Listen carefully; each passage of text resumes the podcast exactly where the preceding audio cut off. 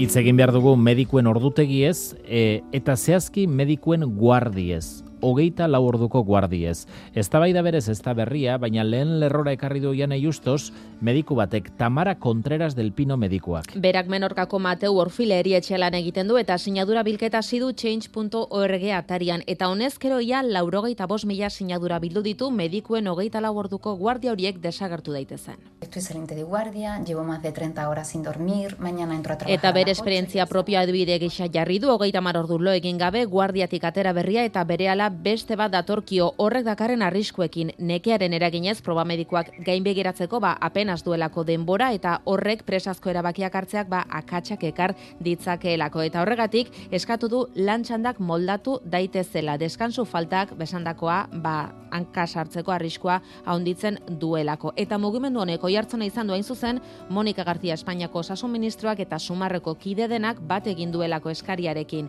Ministro izan aurretik esana zuen hori eta orain itxasarean esan du, ba, ordutegi horiek anakronikoak direla eta legealdi honetan aldatuko dituela profesionalen estatutua erreformatzeko lanean ari dela hori ere esan du eta nola ez du esan baina profesional batzuek jada mai gainean jarri dute erresuma batuko eredua gehienez 12 orduko lantxandak izan daitezela horrek saiestuko lukelako nekeak eragindako akatsorien kopurua.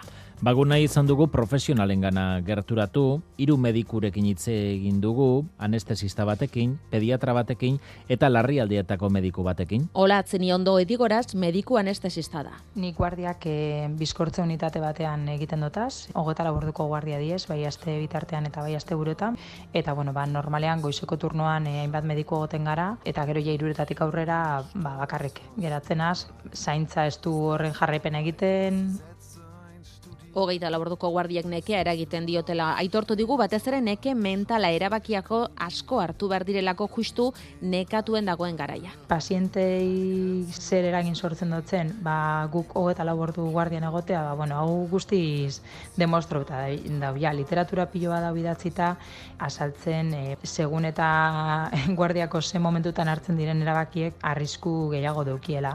Gabe korduetan ematen dira katz gehiago e, eguneko momentutan baino.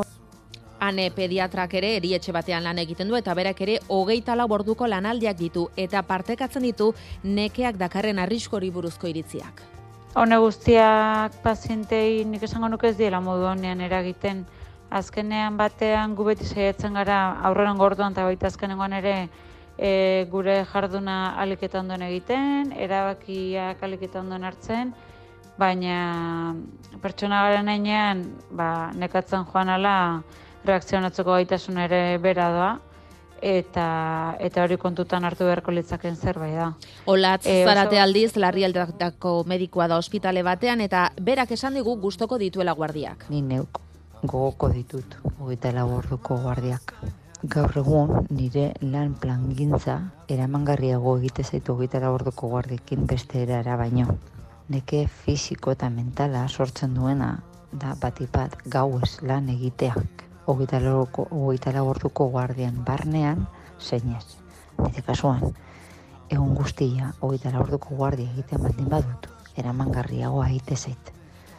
E, eguna planifikatuta eramaten dudalako. Bere ustez gakoa da lan orduen luzapena baino beste toki batean dago gako hori nekera, neke fizikora eta mentalera ematen gaitxunak zarri ez dira hogeita laborduko guardia horiek. Baizik eta egunerokotasunean dugun lan kargak eragiten du gaixoekiko harremana eta harreta ez izatea izan behar den bezalako bezain kalitatezkoa.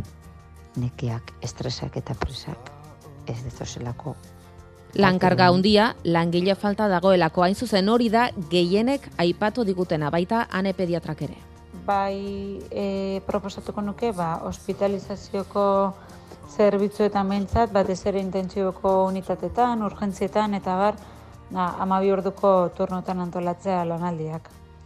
E, honetarako noski pertsonal gehiago beharko litzateke, eta eta muga hor dago ez da.